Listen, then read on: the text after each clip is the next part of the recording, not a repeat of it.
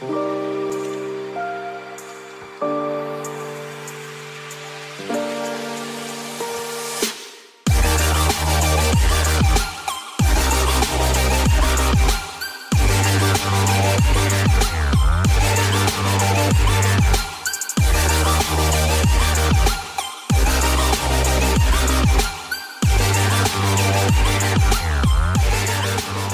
Bienvenido a un episodio más de los podcasts de Grow Purple Business Coaching. Mi nombre es Manuel Rodríguez, soy coach de negocios y hoy vamos a platicar acerca de las 5 fuerzas de Porter.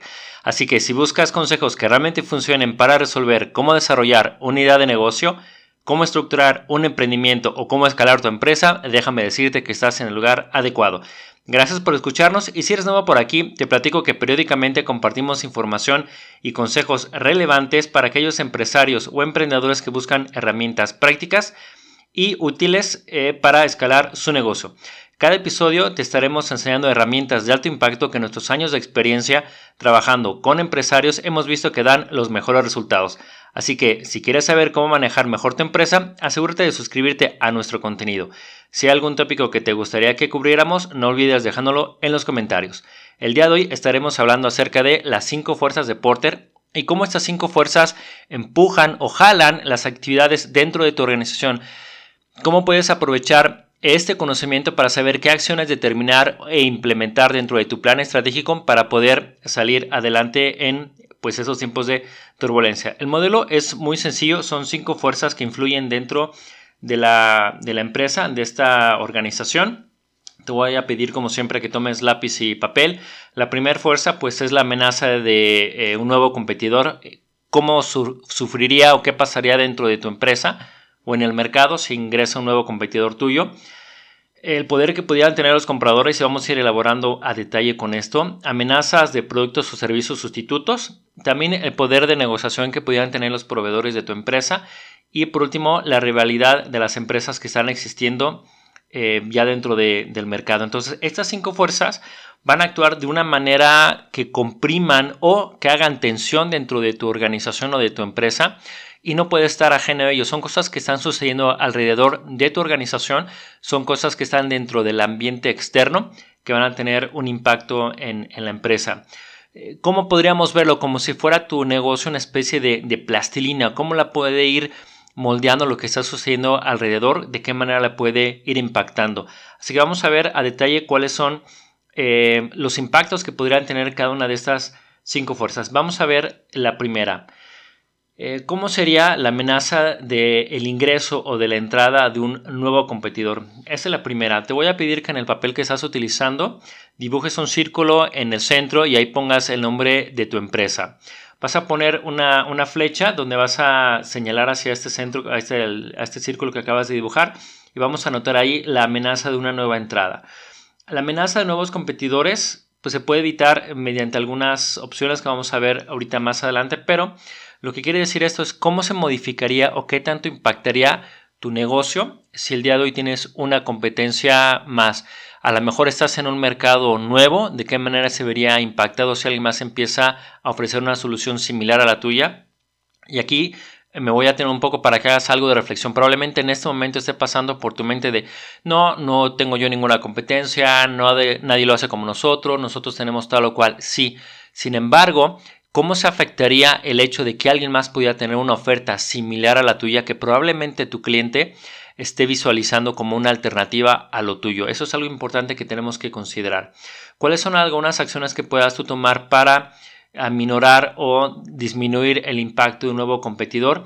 Aprovechar las economías de escala, eso si vas a entrar en una competencia de, de precios, de qué manera tú puedes, ya con el tiempo que llevas, a lo mejor negociar situaciones de cuentas por eh, pagar con los proveedores, plazos, descuentos por volumen, en fin, ahí es una de las opciones. Otra opción, pues es la diferenciación de, de los productos y esta cada vez tiene que ser más relevante para que se pueda tener de una manera muy muy clara qué es lo que hace diferente tu producto del resto de la competencia. También eh, puede ser que sea muy difícil entrar a tu nicho o a tu mercado por las inversiones que se necesitan hacer, ya sea en maquinaria, tal vez en algunos segmentos como los de seguridad, como en permisos, como en capacitación, como en infraestructura, eso puede establecer una barrera un poquito más alta para que las personas puedan poner una competencia como la, como la tuya, ¿no? También algunos, algunas cosas que hay que ver si tú ya estás apalancado, tal vez le provees a alguna de las industrias, ya tienes una cartera de clientes, sería muy difícil para ellos cambiar de, proveedor si es que tienes algunas certificaciones, si es que tienes algunas condiciones favorables. Si implementas algo como eso, podrías estar blindando un poco tu negocio a la entrada de un nuevo competidor. También eh, el acceso que pudiera tener este competidor a los canales de distribución de los productos. Si hoy día son muy fáciles de, de accesar, pues es probable que tengas una competencia muchísimo más alta.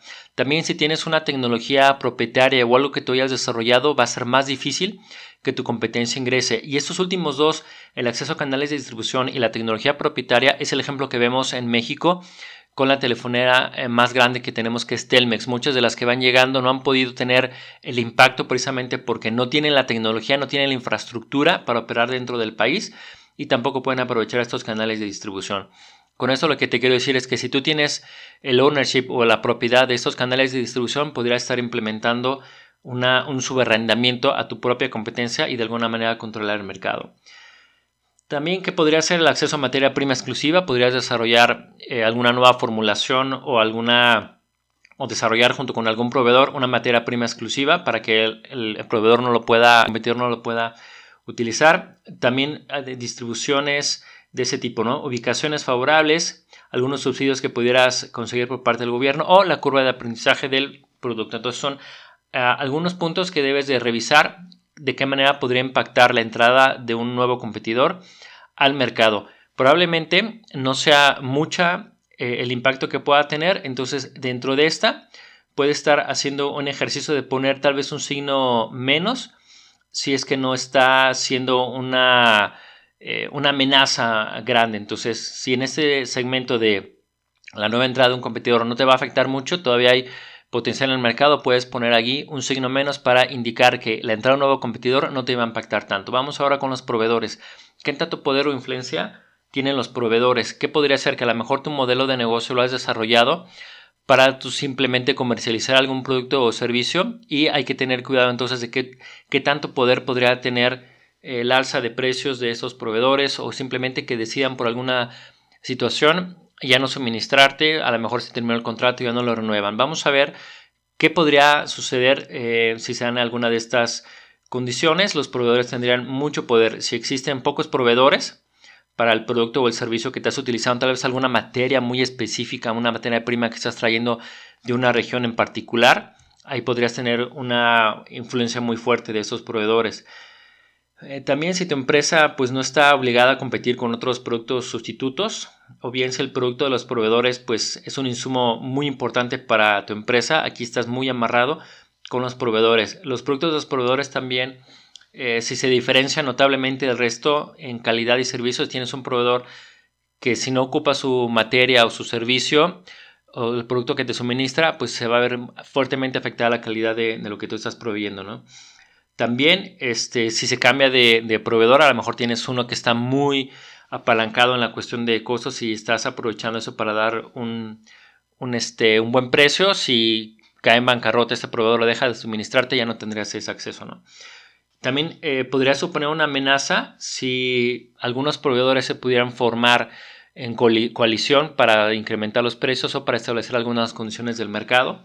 Aquí entonces los proveedores tendrían un fuerte impacto dentro de lo que es tu negocio. Si es así, puedes colocar un signo más dentro de este segmento, de igual manera apuntando con una flechita hacia el centro donde está anotada tu empresa y este sería entonces el caso de los proveedores. la tercera fuerza que nos establece Michael Porter es la de sustitución. ¿Qué tanto poder podrían tener los sustitutos de tus productos para el impacto que pueda tener dentro de tu organización? Por sustituto me refiero a que probablemente tu cliente, eh, la solución que obtenía a su problema a través de utilizar tu producto o servicio, ahora la ocupa em, mediante utilizando otro producto o servicio. A lo mejor antes compraba manzanas y ahora está comprando peras. A lo mejor antes compraba refresco y ya no lo hace, ahora eh, toma agua sin, ningún eh, endulzante ni ningún saborizante. ¿De qué manera podría tener ese impacto de que sustituyan a tu producto y servicio? Y de nuevo, aquí el ejemplo más común a lo que está sucediendo con los contenidos, con las televisoras tradicionales, cómo se están moviendo eh, los sustitutos de consumir contenido. Por ahí hay un debate bastante interesante acerca de, del radio. Pues dicen que el radio va a seguir continuando, el radio está migrando, no está haciendo solamente en las plataformas tradicionales de alta frecuencia y demás, sino simplemente está también utilizando las nuevas herramientas como eh, YouTube, como todos los podcasts, para seguir eh, suministrando su contenido a la audiencia. Entonces, ¿de qué manera las tecnologías van sustituyendo los canales de distribución? También eso es interesante.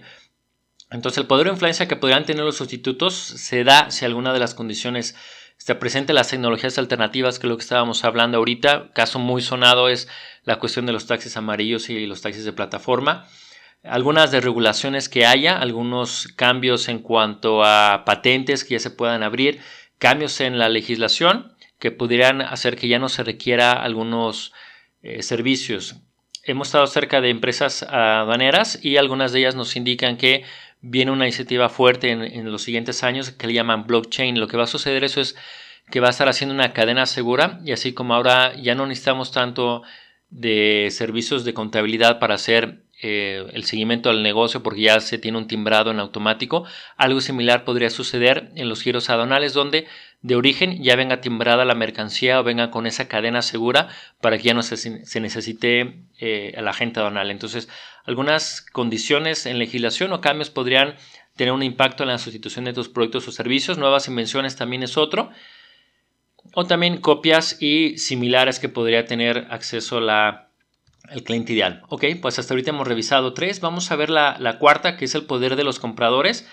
Esta es una de las que más impacto está teniendo en años recientes, no solamente en empresas que son eh, B2C, que es business to consumer, sino también en las B2B, que es business to business, porque eventualmente le estamos vendiendo pues a una persona, ¿no? Aunque sea dentro de una organización, ¿qué poder puede tener esa persona dentro de esa organización? Y hay algunos que ya están dejando de utilizar B2B y B2C y le están llamando H to H, es decir, human to human. Vamos a ver entonces el poder que podría tener los compradores si alguna de estas condiciones se dan.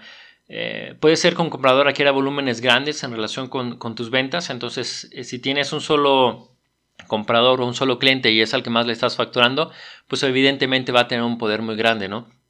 Me gusta mucho esta frase, probablemente ya la he mencionado ya en, en anteriores podcasts, que dice que el número uno es el número más peligroso en los negocios, ¿no? Tener un solo cliente, tener un solo producto estrella, tener un empleado estrella, es decir, el número uno es uno de los números más peligrosos dentro de los negocios. ¿Qué más podría suceder si los compradores adquieren mucha fuerza que la facturación sea una parte importante de las ventas totales de, tu empresa o también si el producto que, ofreces eh, es estándar y no se encuentra diferenciado, tu comprador lo va a tener o lo va a poder adquirir en cualquier otro, eh, con cualquier otra competencia, ¿no? Entonces, ¿qué tanto poder tiene el comprador de hacer esta sustitución de los productos? Eh, en muchos casos no es importante para los compradores la calidad, sino más bien la reducción del costo y lo que exigen después es la calidad, asumiendo que la calidad va a estar presente en cada uno de los productos. ¿no? Piensa, por ejemplo, cuando vas a comprar tal vez algún commodity como eh, celular, como tal vez alguna pantalla o como una computadora, si hay algunas que vas a saber que tienen más calidad, pero si está restringido en la cuestión del presupuesto, vas a adquirir para la que mejor eh, se ajuste o la que más te alcance. También podría ser muy fuerte la influencia de los compradores si se encuentran bien informados y en posesión de datos adicionales. Y esa es la parte relevante del poder que pueden tener los compradores. Cada vez estamos teniendo nosotros acceso a más información y muchas ocasiones estamos mejor preparados nosotros para comprar el producto que la persona que lo está ofreciendo o la que lo está comercializando.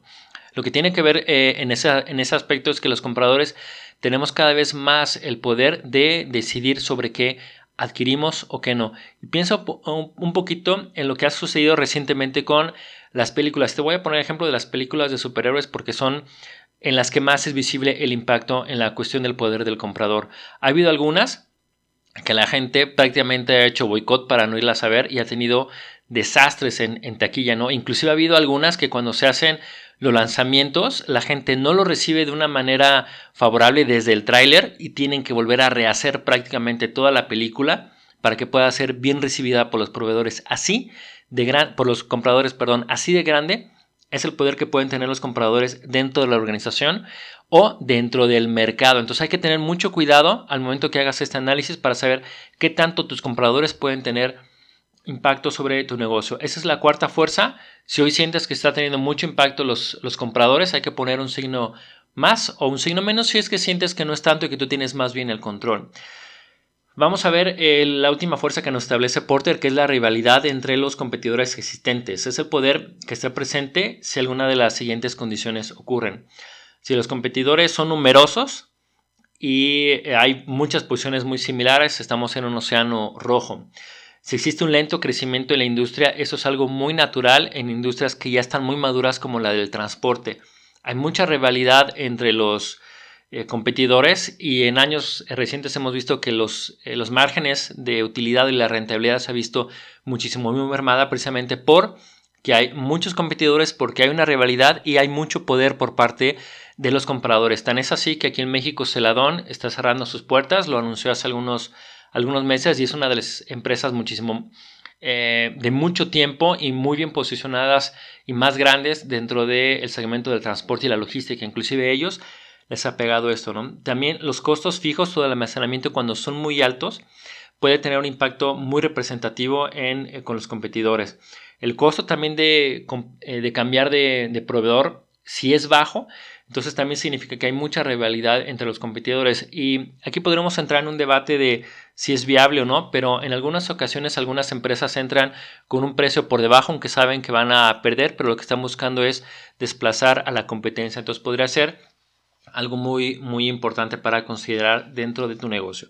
Entonces, si tú consideras que hay mucha rivalidad entre los competidores o, cuestiones tal vez desleales, pon un signo más dentro de eh, esta dentro de este rubro para saber que está teniendo un impacto muy fuerte. Entonces ahora vamos a hacer una pausa y vamos a ver dentro de, este esquema que dibujaste cuáles son aquellos que tienen más impacto o que están pudiendo tener una fuerza mayor dentro de eh, tu empresa probablemente sea la cuestión de eh, la amenaza a un nuevo competidor, a lo mejor es más fuerte el poder de los, de los compradores, a lo mejor eh, los sustitutos o los proveedores o la rivalidad que hay entre las empresas. Identifica alguno de estos para que elijas dos o tres que sean en los que vamos a, trabajar. Eh, Michael Porter nos sugiere pues tres estrategias genéricas para mantener posición dentro del, del mercado. ¿no? Vamos a ver la primera es liderazgo de costos y tenemos ahí también información en el podcast que puede estar revisando en ese aspecto. Diferenciación, también nosotros hablamos de propuesta única de valor y siguientes nicho de mercado. Entonces Porter pide enfocarse en liderazgo en costos, diferenciación y nicho de mercado. Los americanos tienen una frase que dice eh, The riches are in the niches, que quiere decir eso que el dinero está en los nichos puedes tú posicionar tu mismo producto enfocándolo hacia un segmento muy en particular. Eso tiene que ver con la diferenciación. Implica tener un producto mejor, diferente al, del mercado, eh, que sea percibido como diferente a los demás. Piensa, por ejemplo, es un ejemplo clásico, ¿no? Piensa, por ejemplo, en el médico. Si tú tuvieras un problema muy específico de alguna parte de tu cuerpo, evidentemente vas a evitar ir con el médico general y vas a ir más bien con el especialista. Si tuvieras un problema de visión o un problema muy delicado, pues evidentemente vas a ir con el especialista y sabes que puede tener un, precio mayor, pero estás yendo entonces con el especialista. Entonces, esa es la parte que hay que tener muy presente de la diferenciación. Si tú estás pensando que tu producto o servicio es para cualquiera, estás cometiendo uno de los más graves errores. Tienes que enfocarlo específicamente en tu cliente ideal. Y para eso tenemos otro podcast y te invito a que lo, a que lo cheques. También con una calidad diferenciada, buscando tu, producto que sea parte del objetivo, vas a poder lograr separarte de la competencia y esta diferenciación puede ponerte encima de los demás, inclusive en ganancias, ¿no? El, precio también es importante, ¿no? Vamos a ver entonces el liderazgo en costos. Aquí tendrás que controlar muy bien tus costos, producir tu servicio o tu producto con eh, la mejor calidad a un costo menor que lo que está sucediendo en la, en la competencia. Parte del éxito de las empresas, esto puede ser no solamente que tengan un muy buen producto y que el diseño esté bien, sino el problema viene en muchas ocasiones en la ejecución. Lo vemos sobre todo en las empresas de construcción o en las empresas de proyectos que si no controlan muy bien lo que son los costos, ahí es donde empiezan a perder mucha rentabilidad. Entonces hay que controlar muy bien los costos para saber que no estamos excediendo y que no estamos saliéndonos del mercado y que la empresa no está ganando. Ese es el número dos. El tercero, te decíamos, es el nicho de mercado. Es una segmentación. Te puedes centrar en tres grandes rubros dentro de eh, esta especialización o esta segmentación de nicho de mercado. Una sección o grupo específico del consumidor trata de diferenciarte de eso y no ir tan abierto ni tan descarado a nichos que se han vuelto muy populares en épocas recientes que la gente sabe que les están comercializando como nichos de mujeres, eh, nichos específicos. Entonces trata de ser más bien aterrizado a cuál es el cliente ideal que tú tienes y no decir, ah, mira, ese es un producto que todas las mujeres usan. No, ¿qué tipo de mujer es la que está utilizando este producto? El siguiente es un segmento de una línea o de productos. Puedes sacar un producto premium mejorando el empaque tal vez, mejorando algunas condiciones para hacerlo más atractivo o también dirigirlo a un área o un mercado geográfico pues en específico. Son tres opciones que tú tienes para eh, mejorar entonces tu diferenciación. Eh, ¿Cuál es la premisa? Pues que se puede dar un servicio a un objetivo muchísimo más estrecho, un público objetivo más estrecho y con más eficacia que los rivales o que tu competencia. Entonces esto va a hacer que bajen tus costos y tu diferenciación se potencialice. Bien, entonces es parte de lo que nos recomienda Michael Porter. Lo que te voy a aconsejar es que trates de, ver cuáles son las fuerzas que tienen mayor impacto y busques implementar acciones que puedan disminuir ese, ese impacto, ¿no? Te voy a dar un ejemplo que nos tocó ver eh, en años eh, recientes. Es una empresa que se dedica a la fabricación de químicos especializados. Tienen ellos algunos productos como pues, ya básicamente commodities como shampoos, detergentes y demás, donde tanto el poder del comprador, donde tanto eh, la fuerza que hay o la rivalidad entre las empresas o los productos sustitutos hacen que sea muy difícil que tengan un producto demasiado rentable y que pueda crecer la empresa. ¿Cuál fue la estrategia de ellos al ver que tenían esa situación de una fuerza eh, muy importante por parte de los compradores de los sustitutos y la rivalidad?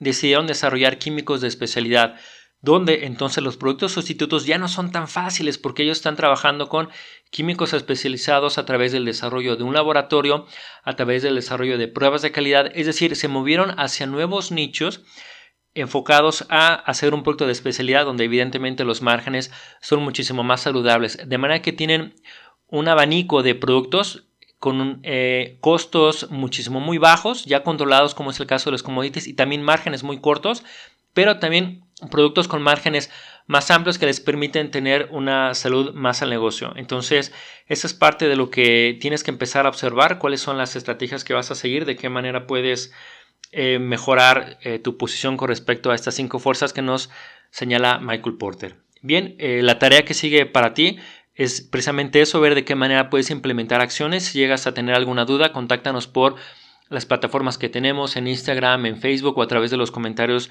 de las plataformas que tenemos como Spotify o demás para este podcast. Bien, de mi parte no me queda nada más que darte las gracias por escucharnos. Espero que hayas encontrado esta información relevante y si para ti el contenido pues fue valioso, te voy a pedir que compartas esta información con algún colega, empresario o emprendedor. Suscríbete y asegúrate de seguirnos en Instagram, Facebook y LinkedIn. Si estás interesado en trabajar con un coach de negocios, no dudes en contactarnos y solicitar una sesión estratégica para que experimentes cómo es el trabajar con nosotros. Muchas gracias, mi nombre es Manuel Rodríguez y seguimos en contacto.